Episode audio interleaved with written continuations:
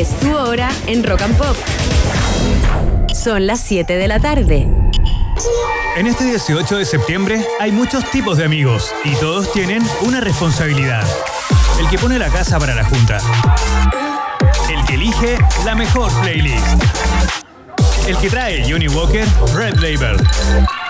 El que piensa dónde sigue la fiesta. Y el que no bebe, porque sabe que debe manejar para llevar a todos seguros a casa. Por eso, en estas fiestas patrias, celebremos responsablemente. Johnny Walker, Keep Walking. Bebe responsablemente. Producto para mayores de edad.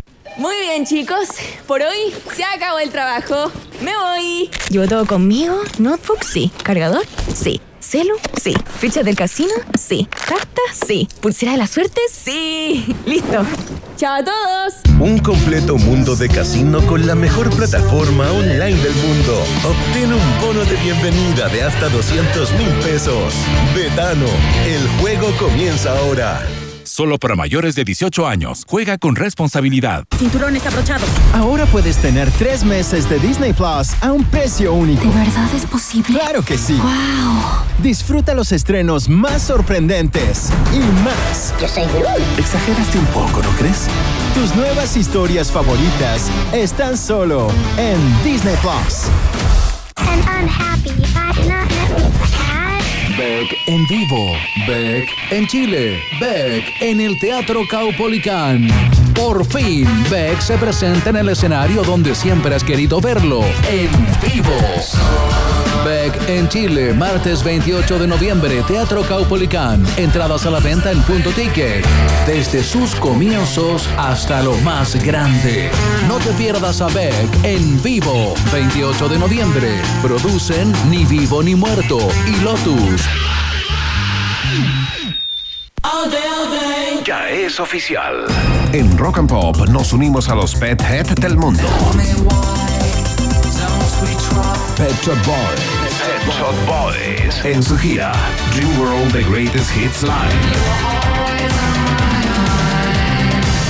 29 de noviembre en Movistar Arena. Entradas en puntoticket.com. Rock and Pop, radio oficial de Pet Shop Boys en Chile. Sería un pecado perdértelo.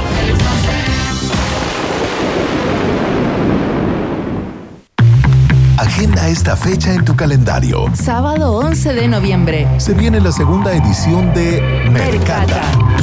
La fiesta que lo combina todo. Mercata 2023. Sala Omnium y Sala Gente. Apoquindo 4900. Entradas y copas a la venta en punto ticket. Aprovecha la preventa hasta agotar stock. Mercata, la fiesta que lo combina todo.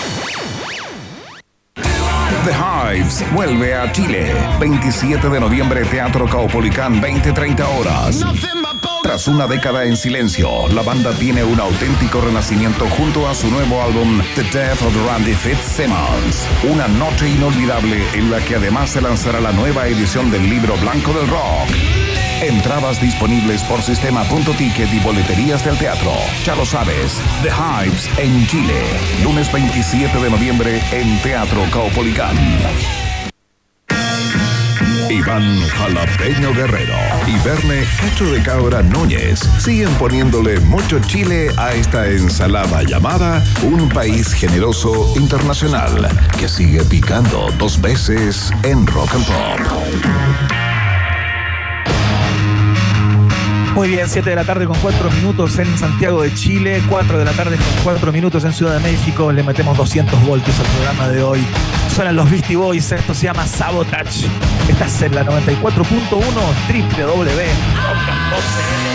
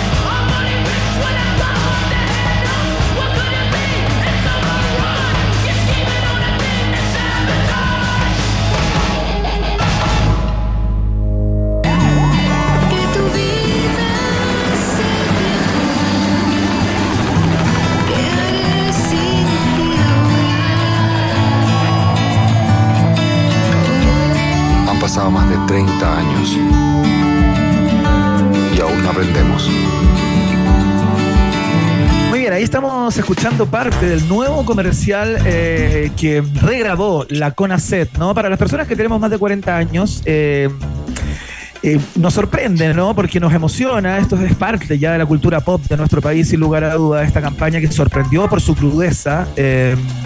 Donde aparecía este grupo de amigos ¿no? que iban conduciendo por la carretera de manera irresponsable, seguramente, no me acuerdo, pero seguramente consumiendo alcohol y en un momento eh, matan sin querer eh, a la pareja de, de, una chica que estaban haciendo como una suerte de picnic en la orilla del camino, estaban parados ahí. Demasiado triste, demasiado, demasiado triste, pero, pero una cosa dramática. Eh, y claro, queremos conversar acerca de la de la nueva versión ¿no? de este comercial que se regrabó este año 2023 y estamos con su protagonista, Verne Núñez. Por supuesto que nos va a contar toda la crónica ¿no? Eh, de este uno de los spots, no solamente más tristes, sino que más recordados en la historia eh, de la publicidad y de las campañas con sentido. ¿no? El actor Guido Bequiola, ¿cómo estás Guido? Bienvenido a un país generoso. Un país generoso. ¿Cómo están? Bien, bien. bien. ¿Y, tú? ¿Y tú, Guido? Bien, bien. El día un poco ha sido un día movido. Sí, claro. El lanzamiento del, del remake. ¿No? Sí, del comercial. Claro que sí. Oye, eh, realmente una de las campañas eh, más memorables de los que hemos eh, visto en nuestras vidas, Guido. y creo que, que, escribamos la crónica juntos, ¿no? remontémonos hace ya casi 30 años atrás, ¿no? Cuéntanos, ¿en qué estabas tú? Porque coincidentemente esta campaña que es muy importante y tiene mucho sentido, sobre todo para estas fechas de fiestas patrias, pero, pero también aparece Guido Bequiola en la cultura pop chilena, pues. Ahí se nos aparece también. La cultura pop. Sí, pues totalmente, ¿no? Cuéntanos, aparece. Cuéntanos, ¿en qué estabas? Eh, ¿Cómo te propusieron esto? ¿Qué te pareció el guion cuando llegó a tus manos? A ver, yo estaba, estaba estudiando, estaba en la universidad, todavía recién salido del colegio. Y un día, eh, en ese tiempo uno no tenía celular, te llamaban por teléfono y obviamente uno estaba tratando de buscar pegas siempre ganándose las lucas por algún lado. Y uno estaba metido en las agencias, en fondo publicitarias para que te ofrecieran algo, algún comercial. Bueno, me llamaron un día para ofrecerme un comercial que era para Carabineros de Chile. Y mi primera reacción, la verdad, fue que no tengo mucho interés. Yo me imaginé que iba a terminar eh, vestido de verde, eh, haciendo la publicidad y invitando a la gente que se inscribiera para poder ser carabinero. Claro. Y em, dije, no, gracias. Eh, pasó la historia. Después, dos semanas más tarde, con una amiga me dice, tengo que ir a hacer un casting a una, a una agencia. Íbamos juntos y le digo, te acompaño. Voy al casting con ella, ella lo hace y nos estamos retirando y eh, la directora de casting me dice, me dice, hey, me dice, ¿no, ¿no, te gustaría hacerlo? Eh, ¿Para qué es? Para Carabineros de Chile. Y le digo, no, gracias. Le dije yo, no, la verdad es que me lo ofrecieron hace un rato, eh, pero no tengo ningún interés, yo no, no, no, no voy a servir para eso. Y ella me insistió mucho. Y la verdad es que yo nunca había estado frente a una cámara, no había hecho nunca un casting. Y la curiosidad mía en el fondo era, y ella me instó a eso, a, me dijo, ¿has hecho un cast? No, digo, yo, entonces me dice, ¿por qué no lo probáis? Me dijo, pruébalo para que por último, la segunda vez que te llamen para otra cosa, tengáis alguna relación con la cámara. Claro. Ok, dije yo, entro al, al, a, la, a, la, sala, ella con una cámara empezó a grabarme y me empezó, me empezó a relatar la historia. Eh, y, y, para unir un poco las cosas, yo tuve una historia muy distinta a esta, pero tengo una historia mía personal que había pasado el año, un año antes. ¿Qué te pasó? Amigo, que tuvimos, tuvimos un accidente. Ajá. Que ahí vamos a hacer la distinción después entre accidente y siniestro. Ajá. Eh, que es la, la, nueva jerga que uno usa hoy día. Ya sí. no son accidentes, son siniestros en el fondo. Claro. Eh, lo mío sí, fue un accidente porque se me reventó un neumático. En un, estábamos en la playa en febrero, veníamos de vuelta eh, y se reventó el neumático en un camino de tierra, en Pan de Azúcar en el norte. Sí, sí. Y termina siendo un compañero mío termina falleciendo en el accidente. Uh, qué pena, güey. Entonces para mí fue muy era muy eh, significativo. Cuando me empezó a contar la historia, vamos a volver a la historia cuando estoy sentado en el casting. Sí. Cuando me cuentan la historia, eh, obviamente me, mi reacción, eh, me, al tiro reaccioné, empecé, era manejo, la, la, primera era manejando, veía el auto que venía en contra, me tiraba hacia afuera, chocaba y después venía el ensayo de cuando yo me enfrentaba a la, claro. a la chica. Claro. Y obviamente mi mente se fue inmediato a, a mi historia y, y, obviamente algo pasó ahí, que la chica sale de casting, la directora me queda mirando, sale y vuelve con Silvio Cayosi, el director del comercial, de la primera versión. Y, mm, y ella me dice, ¿eres tú? Me dice, tienes que hacer tú el comercial. ¿Lloraste? Y obviamente eso ¿Lloraste me en esa lectura de, de guion? No me acuerdo, no te voy a mentir. ya, yo ya. creo que yo estaba tan choqueado haciendo el, el casting que eh, no me acuerdo qué hice o qué tengo que haber hecho, que, que en el fondo ella salió convencida, Silvio ve la imagen y también me dice, eres tú, tienes que hacer tú el comercial. Entonces le digo, yo no puedo hacer este comercial. Y ahí... No, pero- A ver, Guido, tenemos algunos problemas de, de, de conexión. Carabineros también empezó a, a pedirme que yo le hiciera. Esto pasó durante una, do- dos semanas, como dos semanas de, de, de como sí, no, sí, no, sí, no. Y um, hasta que al final, obviamente, mi gran pregunta o mi gran duda, esto ya lo conté, así que lo puedo contar.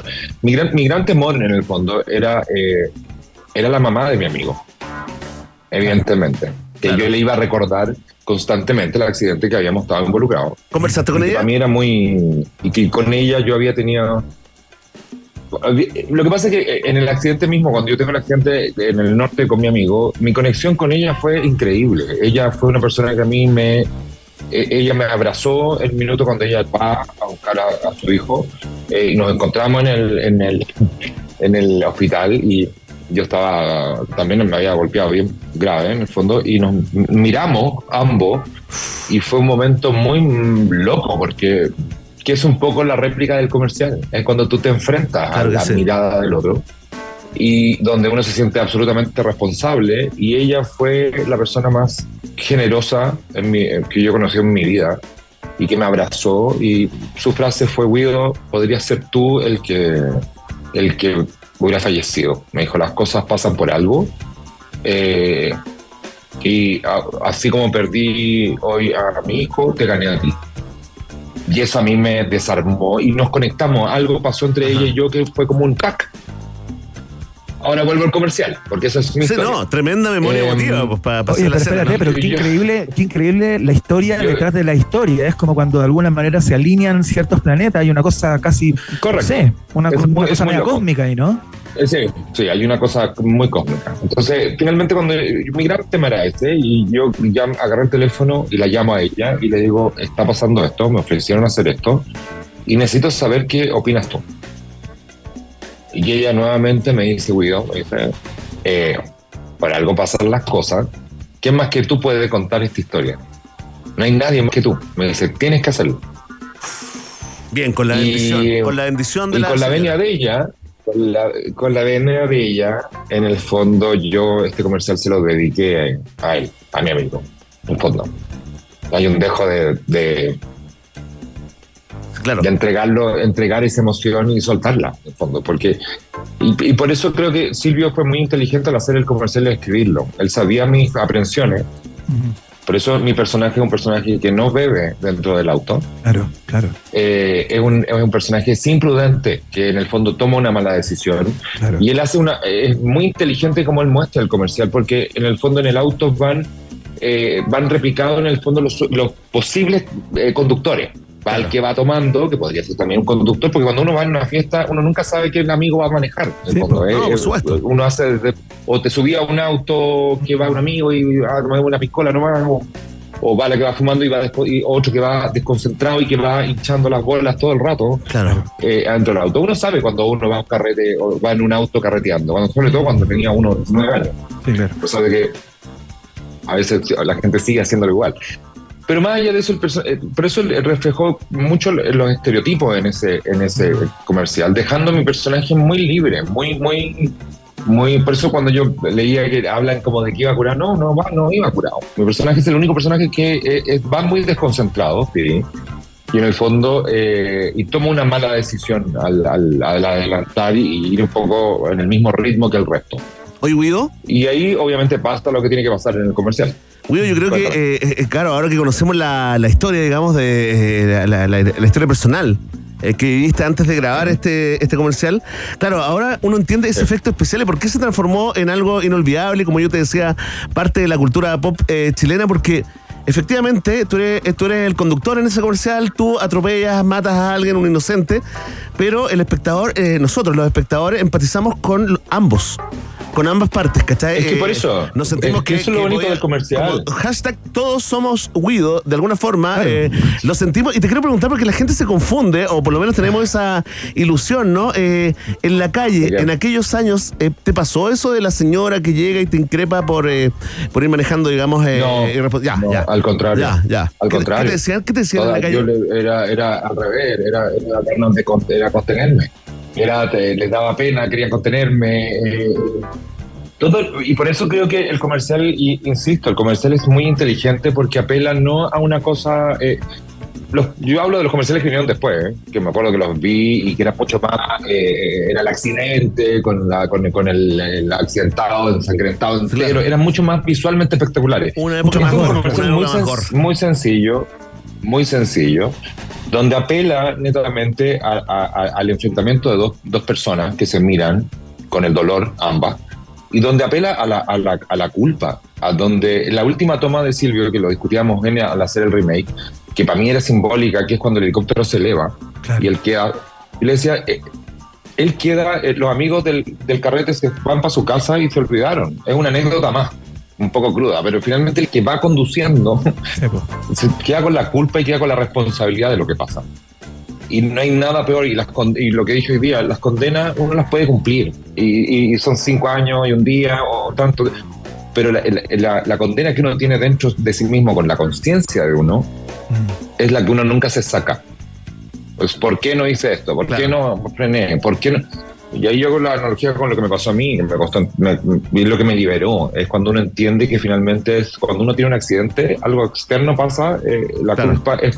Y así todo cuesta, uno dice, ¿por qué yo no frené? Eh, a mí se me reventó un neumático, en el fondo. Y cuando se te revienta un neumático, uno, ¿qué hace? Eh, obviamente uno se asusta y tiende a frenar. Claro, claro. En vez de acelerar. Y tú ibas en un Es camino tratar de tierra, acelerar, andaba en camino a tierra. Entonces, al, al, al auto destabilizarse, lo que uno debería hacer, que uno no lo sabe, es acelerar para que el auto logre girar un poco y tratar de ahí con el vuelo empezar que a poco vaya sobre. Es, una maniobra muy compleja, pero, pero uno así todo, yo me lo cuestionaba y me lo seguía cuestionando diciendo por qué no hice esto, por qué no hice lo otro, por qué no nos fuimos antes, por qué no nos fuimos más temprano, por qué no. La mente y, y- y los sentimientos, te yo creo que son los grandes, son los que más te condenan. Oye, esta, esta conversa es mucho mejor que la campaña, quiero decir. Sí, la cagó. Estamos conversando con el actor chileno eh, Guido Becchiola a propósito del remake que se hizo de este comercial del año 1992 eh, para cara- carabineros a propósito de, eh, de los accidentes de tránsito, ¿no? ¿Sabéis que es súper increíble lo que contáis, Guido? Porque claro, cuando uno ve esa escena, cuando tú ves a esta chica, digamos, a la cual le habías atropellado su marido, su novio, y se te llenan los ojos de lágrimas, hay una verdad ahí, bueno, que, que se revela y fragua en este momento, cuando nos contáis esta historia, ¿no? Pero eh, ahí no hay llantina, ¿cachai? O sea, es, No, es una emoción no. súper genuina eh, y que, claro, que conecta emotivamente con la experiencia previa que tú habías tenido. Yo me imagino que ahora cuando fue una discusión para este, ¿eh? Fue una discusión para este, porque obviamente yo, lo- yo siempre les pedí en el fondo, al hacer el remake, eh, eh, yo no me iba a ver de 19, es imposible, no podíamos hacer lo mismo. Oye, pero está, eh, Oye, está igual, Guido. eh, tengo que, no, Impresionante. Tengo que enfrentar ese personaje, tengo que enfrentar ese personaje desde la edad que tengo. Voy a cumplir Claro, 50 años en dos meses más. Claro. Y, y, a, y a la edad mía, eh, el el dolor se procesa de otra forma. La conciencia sigue siendo a lo mejor quizás la misma, pero el dolor se siente distinto. Entonces ya no puedo. eh, era, yo lo traté de dejar fluir eh, muy desde la, de la verdad, ¿no? Traté de no usar nada, ¿no? Eh, ¿Qué pasaba ahí? ¿Qué me pasaba a mí con ella? Eh, mirando el- el- de hoy, desde la mirada de hoy. Y eso es lo bonito del comercial, porque da lo mismo si lo hacís con 19 o lo hacís con casi 50. Es po- nos puede pasar a todos, a cualquier edad, y, y todos nos podemos va a enfrentar a, a eso tan humano que es mirarse con otro y, y- y emocionarse y, sentir culpa, en el fondo, y, el, que el otro también tenga derecho a sentir rabia o sentir dolor. eh. Yo creo que esa es la magia que tiene este comercial, que es muy sencillo, que Silvio, lo, yo creo que, lo- eh, por las situaciones dadas, yo no estoy tan seguro si lo, lo tenía concebido así desde un inicio. Yo creo que con mi historia y con mis aprensiones que yo tenía en la época, creo que hicieron modificar el comercial.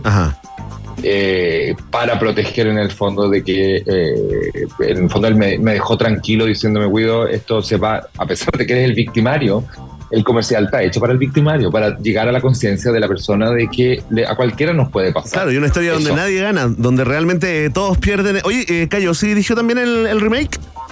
No, pues murió Silvio Cayo. Ah, ¿en serio? ¿Cuándo? Hace varios años. No te puedo creer. Qué heavy, weón. Claro. tengo ¿Yo qué? Le ¿Qué cosa? Perdón, le no escuché. me mejor, mejor, mejor que no haya escuchado. Sí, no. Oye, eh, Guido, eh, queríamos, bueno, más allá de lo emotivo, ¿no? Y de toda esta historia Mm. atrás del comercial, como eh, The True Story, ¿no? Eh, ¿Qué significó para ti ese comercial? Porque tengo la impresión, como especulábamos al principio, eh, sin tener la certeza, que de ahí se lanza tu carrera y ahí empezaron las teleseries, ahí empezó el teatro y empezó todo, o no es tan así. Sí, no, no están así. Yo creo que cuando yo llegué a Canal 13, eh, eh, obviamente yo había hecho el comercial, eh, sí me reconocía la gente en la calle. Era, fue muy fuerte porque un comercial, no sé si uno lo reconocen tanto, pero no sé, ocurrió así. Y yo me acuerdo que quería, en esa época uno estudiar teatro era una locura, o estudiar cine era una locura. Eh, y yo quería pegar, en el fondo yo quería trabajar como actor y ahí entendí y fue mi conexión con las cámaras, el comunicar emociones. Era un... Eh, cómo tú no puedes eh, llevar con la memoria emotiva a situaciones. Y, y agarré un papel, escribí mi currículum y fui a Canal 13 que en ese tiempo era un edificio grande que tenía una entrada, era, una- era más chiquito, no era la torre, que eh, era un- tenía una entrada, había unos guardias muy lejos con una reja y yo dejé mi currículum con una foto. Y le dije, la pueden mandar al área dramática. A las dos semanas me llamaron eh, a una prueba con 100 personas. y después, eh, a la segunda vez éramos 30, después éramos 10 y, y ahí quedé. Oye, Y ahí estaba Tamara Costa, estaba Brown, estaban todos. Esos 10 últimos son No. todos los que terminamos o trabajando en Champaña o en fuera o en. No, y te tocó adrenalina, te tocó adrenalina. La es- Carola Fabi. Eso es lo mejor del, de- del mundo. Oye, eh, queremos eh, este mensaje para la- toda la familia de Silvio Cayosi, que no ha muerto, Joan. ¿De dónde sacaste? serio? No. No, Oye. No, no, aquí había no, yo me perdí. Claro que yo te pregunté Mi si. conexión, mi conexión se falló, por eso yo. Te pregunté si Cayosi- si había del- elegido del- este remake. chico que estaba en el. Y el Iván No, me dijo, no, para nada. el Iván me dijo que lo- se había muerto, me retó, me retó al aire porque Yo, se había no, muerto. no, no. Oye, está me coleando. loco. bueno, pido disculpas a la familia, a todas las personas no, cercanas. los Cayosi se volvieron locos, estaban repartiendo la herencia. No, no. Silvio, es más, yo creo que para mí era muy importante que Silvio aprobara este proyecto cuando lo íbamos a hacer de nuevo. Eh, Koika, que es el director de este nuevo, de esta nueva versión, eh, sus, ¿por qué lo hice? Y, y- y partió lo mismo, porque yo volví al mismo punto. De cuando me lo, porque esta es la, es la quinta vez que me lo ofrecen hacer. En el fondo, durante desde 2012 que están tratando de querer hacer esta, esta idea. Eh, y yo- finalmente yo siempre dije que no, que era imposible volver a hacerlo.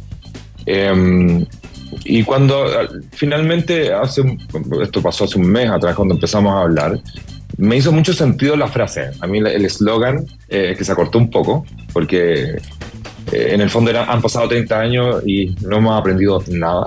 El nada a mí me gustaba mucho, que después se, se, sacó al final.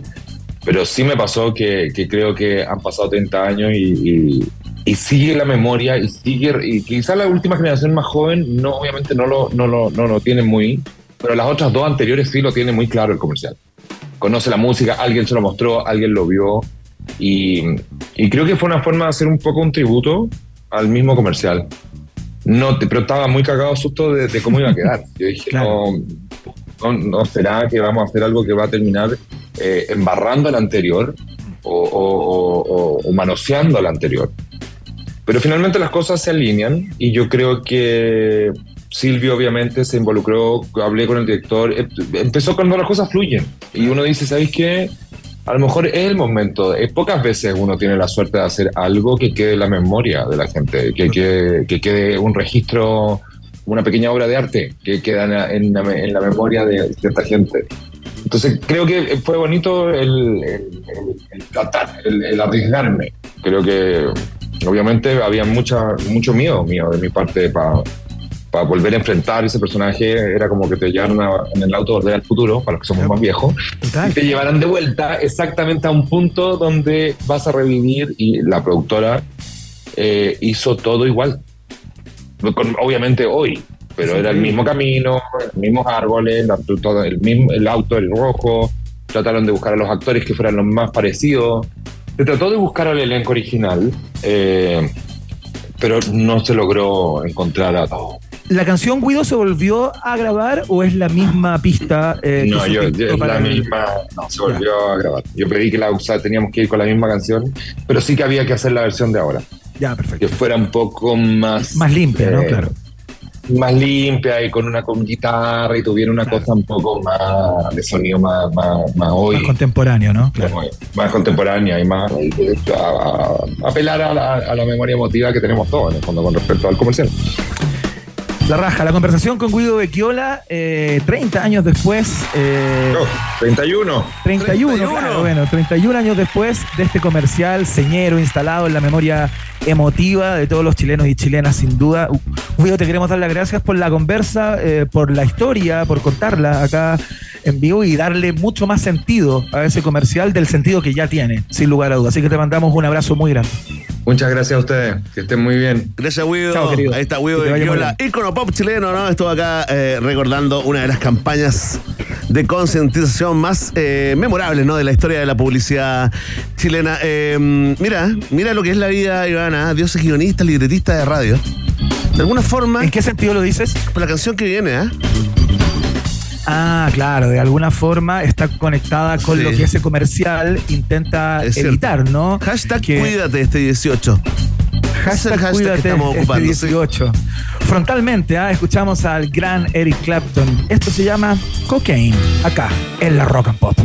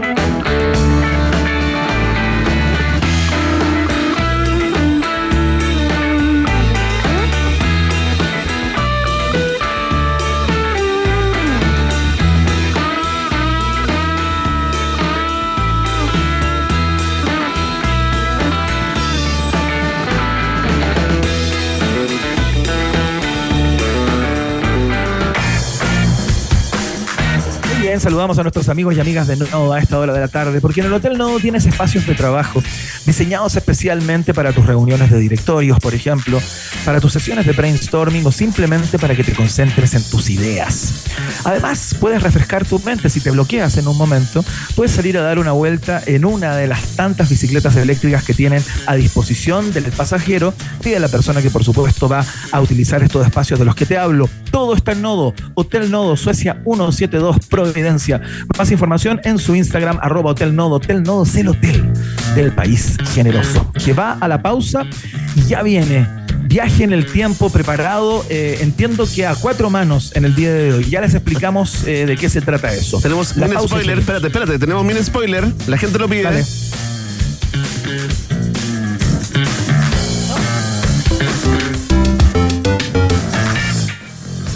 Ya. Totalmente La pausa. inútil. Hacemos un pequeño alto y al regreso, Iván Carrusel Guerrero y Verne Cachureos Núñez vuelven con más Un País Generoso Internacional en Rock and Pop. Temperatura rock. Temperatura pop. Temperatura rock and pop en Iquique 16 grados. y en Santiago. 13 grados. Rock and Pop, música 24/7.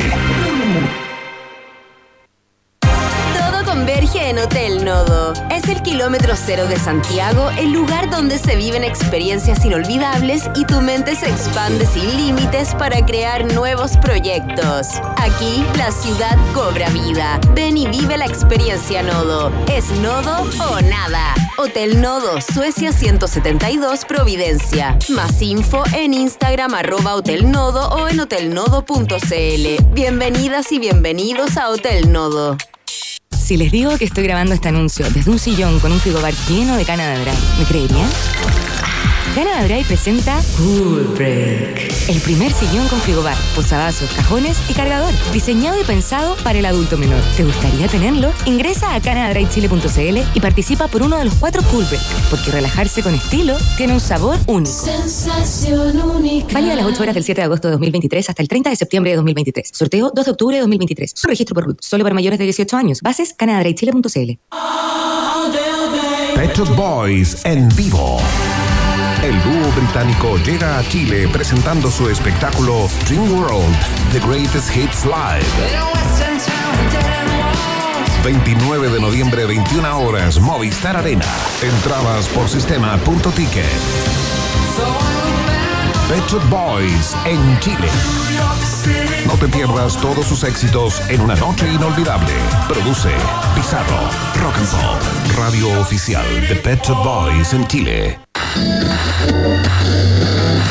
Tranquilo con Seguros Falabella. Contrata tu seguro de auto full cobertura con hasta 30% de descuento y aprovecha los beneficios que tenemos para ti. Grúa 24-7, conductor de reemplazo, reparación de emergencia, revisión técnica a domicilio y muchos más. Más información en segurosfalabella.com. En Seguros Falabella estamos contigo. Por todo septiembre celebraremos a la música nacional junto a concursos de colección. Entra a rockandpop.cl y participa por los vinilos de Javiera y los Imposibles y su álbum AM. Sin firmar un documento. Nicole, Sueños en Tránsito. Gondwana, Lainga, lainga, tu mano yo espero. Los Bunkers, La Culpa Ella tiene más de una raza. y muchos más. Ya lo sabes, ponle música a tu fonda junto a Rock and Pop 94.1. Música 24-7. Vecinos de la Reina, les habla su alcalde José Manuel Palacios y el Consejo Municipal para invitarlos a participar en la consulta digital Un nuevo parque para la Reina, desde el 4 al 15 de septiembre. Solo deben ingresar a www.nuevoparquelarreina.cl y contestar las preguntas sobre usos y conceptos para este nuevo terreno adquirido por la municipalidad en sus 60 años. Participa. Si opinas, es posible. En Rock and Pop, Iván Acapulco Guerrero y Verne Cachagua Núñez vuelven a colorear la plurinacional bandera de un país generoso internacional en la 94.1.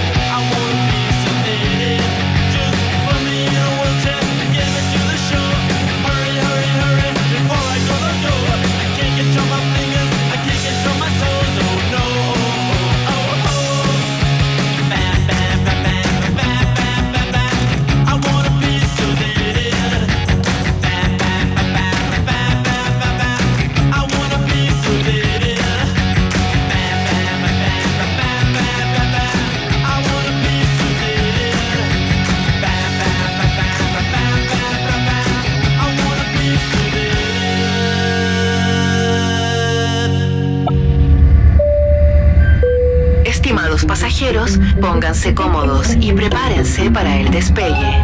Llegó el momento de subirte al DeLorean de la 94.1 y viajar por la historia de nuestra cultura pop. Es el viaje en el tiempo en un país generoso de la rock and pop.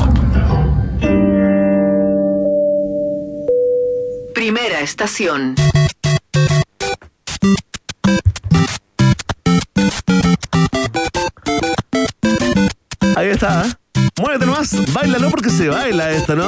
Partimos este viaje en el tiempo acá en un país generoso a bordo del DeLorean y llegando inmediatamente a la estación número uno llamada Super Mario Bros, ¿no? Sí, porque un día como hoy, o como hoy, como dice Evo Morales en redes sociales, ¿ah? no ocupa el un día.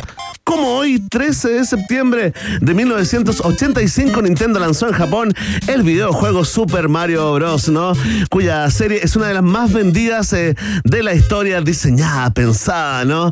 Por eh, Shigeru Miyamoto, ya una especie de eh, dios de culto en la cultura eh, de los gamers.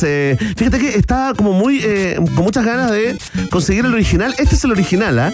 Hay un montón de versiones, el autor se llama Koji Kondo, que me di cuenta, me enteré de que es súper famoso como eh, compositor de música para, para videojuegos. Es un, es un capo en ese, en ese universo paralelo llamado Japón, ¿no? Eh, es conocido también, también como Ground Me, como Overworld, o también como el tema de Mario Bros. Tiene versiones, eh, un montón de versiones que se escuchan distintas. Mira, esta es una de las últimas. Un poquito más fino, ¿no? ¿Cierto? Remasterizado. Hay una, ca- Sí, hay una cantidad de versiones impresionantes de personas que tocan esto en guitarra, en bajo. Si uno pone en YouTube. Es tremendo. Y hay unas cosas realmente increíbles, porque es una, es una melodía súper difícil de tocar en una guitarra, por ejemplo. Como que son acordes muy raros. Es, He es visto muy rápido. He visto a los, a los guitarristas, he visto a los bajistas, a los tecladistas sacando, subiendo sus videos, ¿no? Este personaje que inicialmente era un personaje secundario de la, de la serie de Donkey Kong, ¿no? Del, del- del gorila este, con la, con la princesa. Eh, de hecho se llamaba Jump, Jumpman, ¿no? Como el, el hombre que salta, el saltador, ¿no? Y era, y era carpintero. Estuve investigando algunas curiosidades de, de, de Mario. eh, y fíjate que son bien fome en el fondo, ¿no? Porque hay un Es como montón- plomero, ¿no? es- sí, es un fontanero. Originalmente, como te Claro. digo, era un carpintero, le dieron ese, ese giro, pero uno, por ejemplo, se pregunta, ¿por qué los colores, no? ¿Por qué los colores? ¿Ah? Tú- si tú te metías en los foros de televisión de, lo- de, los de los expertos en Mario Bros, encontrarías unas explicaciones que van desde La conspiranoia total, ¿no? pero total, desde eh, ciertas miradas políticas e ideológicas, bueno, eh, creencias, eh, cosas esotéricas, ¿no? Pero finalmente lo que buscaban, eh, lo que buscaba eh, Miyamoto en especial, eran con- colores que contrastaran nomás, que se vieran así como que llamaran la atención inmediatamente nada mejor que el rojo, el azul y el amarillo eh, Claro. para esto, ¿no? Eh, y el bigote, te quiero contar, porque está la parte matando la magia, ¿no? Ya, el bigote, por ejemplo, es porque eh, no, no- no se veía bien, digamos, esa parte de la cara, entonces pongámosle un bigote. Después, ¿qué hacemos con el pelo? El pelo tampoco le gustaba a Miyamoto. Así que le pusieron, le pusieron el, claro, le pusieron el, el jockey, el sombrerito. Este es, por supuesto, uno de los juegos más comercializados. Entró ya en la cultura pop eh, mundial con esta, una de las canciones, yo creo, más tareadas y más conocidas por tu inconsciente, ¿ah? A nivel eh, colectivo en el eh, planeta Tierra. Así que recordamos el día en que se lanzó Super Mario Bros. y aprovechamos, ¿no? Ya que estamos en la onda monitos animados, vamos a viajar más atrás en el tiempo al año 1969 en la siguiente estación. Próxima estación. Buena esta canción, ¿eh? Buena, tremenda banda. Qué Buena ganas de tener canción. el tema, ¿eh? Oye, se llama eh, Ted Nichols. Bueno, han hecho varias versiones, ¿no? La que estamos escuchando es de David Mook. Eh, cierta carrera hicieron en el mundo del pop, ¿no? Pero a nivel eh, muy local los autores de esta canción. Pero lo que nos convoca, ¿no? Es que un día como hoy del año 69. Así es, ese año en que todo se dio vuelta, se estrenó el primer capítulo de Scooby-Doo. Where are you, Scooby-Doo? ¿Dónde estás? No, por supuesto, otra genialidad de la dupla Hanna Barbera, que repetimos, no es una señora que se llama Hanna Barbera, sino que son dos socios eh, dibujantes. ¿Te gustaba Scooby-Doo? Me gustaba Scooby-Doo, fíjate, pero sabes que yo fui muy fanático de la serie animada, justamente que daban en Pitiripado y que después pasaron por otros canales también. Me gustaba mucho el personaje de Shaggy. eh, Claro. Obviamente uno tuvo su primer amor en alguna de las chicas, que no me acuerdo el nombre. Aquí las tengo. de Las que, de las que Estaba aparecían ahí. Vilma, estaba Vilma y Ya. estaba Daphne. Ella, ella. ¿Ella te gustaba? ¿Te gustaba Daphne? Sí. Ay, que era la chica con anteojos, ¿no? Había una chica que ocupaba como unos anteojos así con pinta como de nerd, eh, que era encantadora, me gustaba su personaje. Yo vi mucho esa serie, era, era muy fan. Y entiendo que esa serie, no me acuerdo si partía con esta canción, creo que tenía una cosa más como de misterio. Sí, era como, totalmente de misterio. Acuérdate que siempre le sacaban la cambucha al, al tipo que era culpable, sí. que se hacía, Sí, al que se hacía pasar de fantasma, digamos, para quedarse, apoderarse de una propiedad. Ponte tú, ¿no? Claro. Y sacar a los dueños originales. Le fue increíble a Hanna Barbera con esta historia, por supuesto, uno de sus primeros exitazos, ¿no? A pesar, a pesar de que eh, tuvo solamente dos temporadas en, eh, en CBS, eh, temporadas de 25, 17 capítulos, 69, 70, 70, 71, pero esto genera inmediatamente como en los 80. Veíamos una y otra vez los tres o cuatro canales que habían, da la impresión de que la vimos durante una década. Sí, pues. Da la impresión que tiene 1500 capítulos y la verdad, la verdad, no llegamos ni, ni a los 50. Se han sabido cosas de Scooby-Doo, por ejemplo, ¿por qué Chaggy tenía siempre tanta hambre? ¿Por qué? Porque le gustaba fumar marihuana. Qué lindo, era siempre un bajón, entonces pues se comía de Así es. 400 hamburguesas de una sola mascada. Tal cual, tal cual. Hay gente que odia al perro, gente que lo ama, gente que odió también eh, la película, una especie como de live action que se hizo de, Sí, pues. de Scooby-Doo. El hecho es que está ahí, está en la memoria y por supuesto se ganó su estación en el viaje en el tiempo. Próxima estación.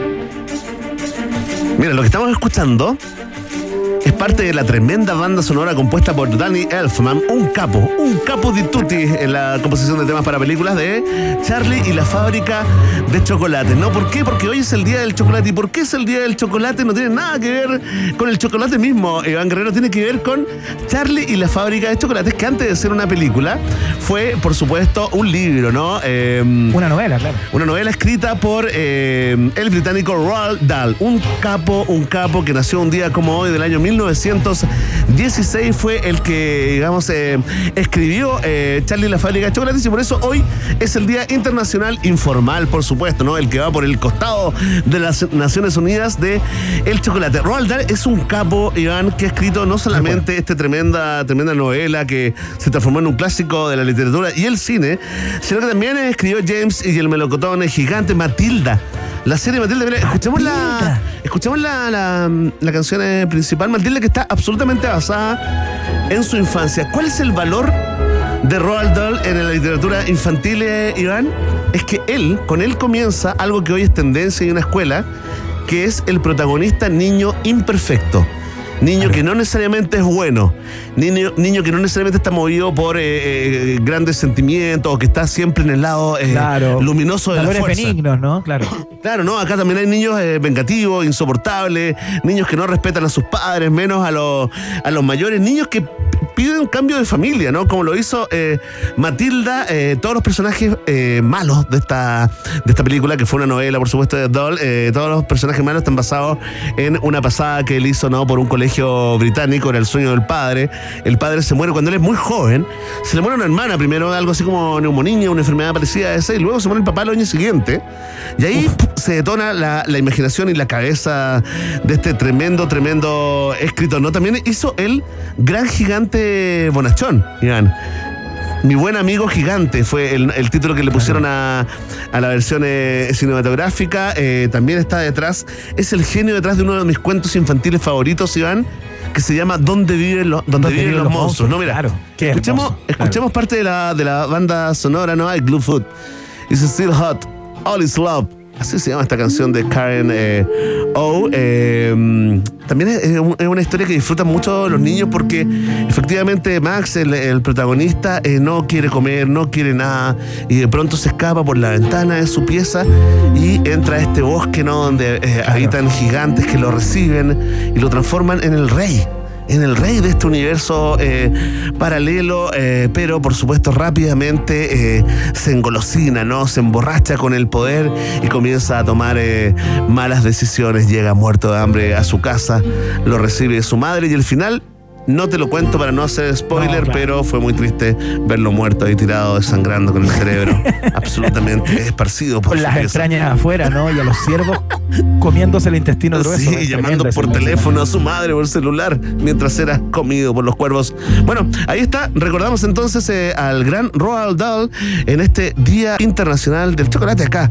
En el viaje en el tiempo, atención, ¿ah? atención romanticones, que la siguiente estación es para cantarla a todo chancho en el auto. Próxima estación. ¡Sí! Dilo tú, Iván. Peter Cetera, por supuesto, cantaron en Viña un día. Así es, Peter Paul Cetera, ¿no? Nacido en Chicago, por supuesto. ¿Cómo se llama la banda de Peter Cetera, Iván?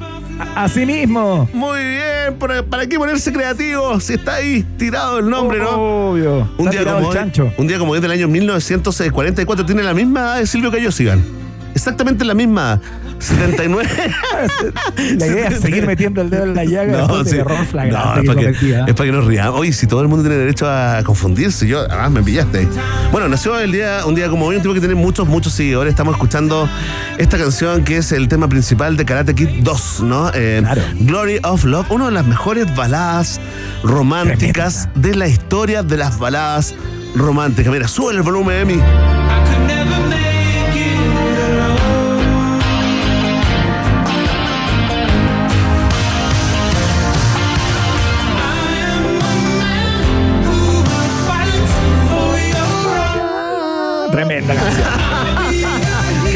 Hace eso de mí, ¿eh? ¿Cómo arruina el momento, eh?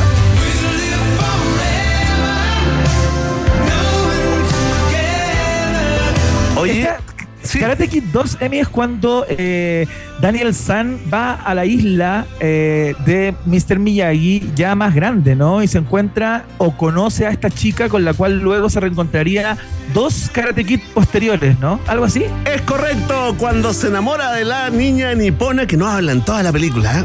No le dieron Claro, pero no, ni una linda línea. ¿eh? niña, linda la No, no niña. dice ni, ni arigato, no dice ni arigato, Iván, pero ahí está, linda la niña Pulil Limpial. Acuérdate de ese consejo, ¿ah? ¿Cómo se llama la isla a donde iban? Que un- una localidad clásica de, de Japón, Okinawa. Ahí no.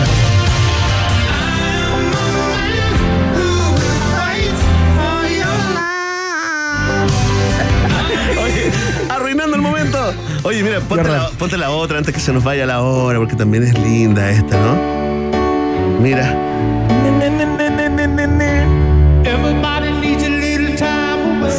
Que es en vivo, ¿no? Sí, pues eso está en vivo y se escuchó un grito, por ejemplo. Ese grito es de una eh, asistente ahí a la Quinta Vergara. Estamos escuchando el registro de Hard to Say I'm Sorry del Festival de Viña del Mar del año 2011 cuando vino Peter Cetera. ¿Viste que es bueno el festival? Basta de 2017, ninguneo el ¿no? Festival de Viña. 2017, tienes razón. Basta del ninguneo, ¿ah? Basta del ninguneo del Festival de Viña. Que venga Dua Lipa. Que venga Metallica y Dua Tremendo, mira, esto, el cumpleaños de nuestro amigo Peter, eh, etcétera. eh, oye, tuvo un hijo y le puso Ed.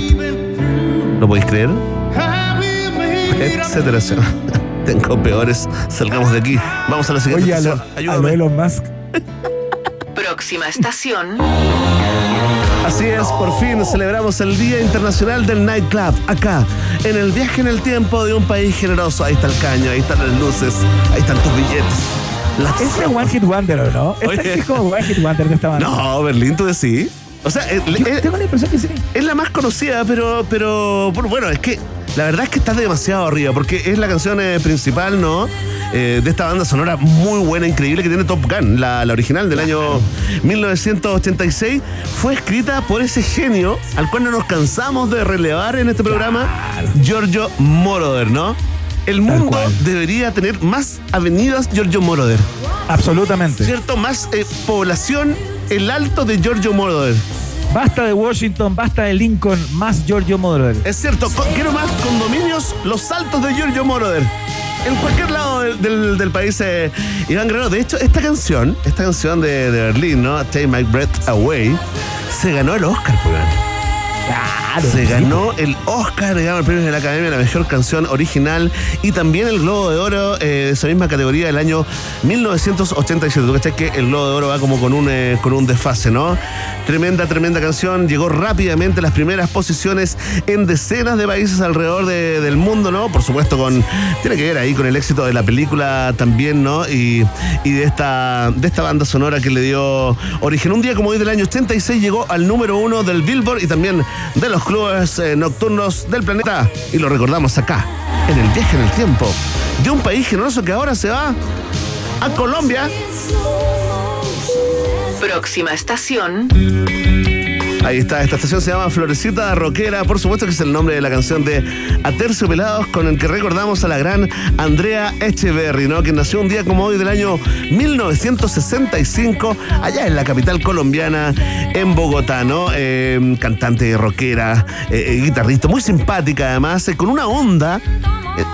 Una onda increíble con Gustavo Cerati, ya vamos a recordar eh, ese momento. Eh, hizo una carrera, por supuesto, después de Terciopelado, después de separarse de su pareja en la vida real y también en su pareja ahí en los, en los negocios, ¿no? Y ha desarrollado una carrera musical eh, en solitario también. Fíjate que tiene varias gracias, ¿no? Porque no solamente canta bonito, sino que guitarría lindo, toca la gaita, toca percusión y además, además es ceramista.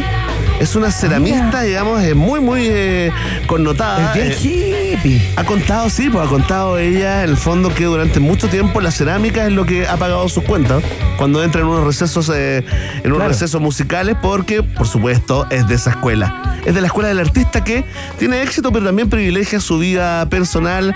Ya está separada del otro pastel, ahora está casada con un historiador de mucho prestigio en Colombia, José Manuel Jaramillo. Tienen dos hijitos, uno se llama Milagros y el otro se llama Jacinto. Esto te quería contar, vida personal. Oye, si hay una canción que eh, potenció la carrera de Andrea Echeverry y de Terciopelados, y a propósito de la cual debería hacerle un busto a MTV, es la que viene ahora. A ver, ponela, boludo. Oh, ¿cuánto giró este tema? Pero, weón, es que ¿te la dedicaron o no? No, te hago la pregunta de nuevo. ¿Cuántas veces te la han dedicado? Nunca. ¿En serio? Oye, qué buena pareja.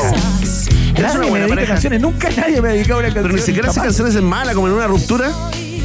Hasta la coronilla. Qué, qué lindo esto, hablar como en. Cuando no quieres hablar con tu pareja, pones esta canción fuerte. Ah, y la cantas como con el alma, y la cantas como que la estuvieras sintiendo, porque la estás sintiendo, ¿no? Claro, no es que tenga nada que decirte, pero quiero escuchar esta canción, mi amor. Es espontáneo. Ahí está, tremenda. Andrés Echeverry, como somos chaqueteros acá en este país, eh, Iván, eh, vamos a recordar el momento en que están ahí en el MTV Unplugged, ¿no? Eh, cantando con Gustavo Cerati, La Ciudad de la Furia. Y se equivoca en la letra, pero ¿sabes qué? A mí lo que más me gusta de este momento, ella la verdad ya se lo toma con mucho humor, dice, bueno, ya está, me equivoqué, me equivoqué. Pero me llama la atención la histeria, y esto te habla también de lo nerd en el fondo, que era de lo perfeccionista que era eh, Cerati, ¿no? Porque la corrige o sea, Claro. otro cantante no la corrige, la deja aquí en las piedras, la tierra, da lo mismo, ¿no? Eh, pero él la corrige en el acto, en tiempo real. Mira, escuchemos.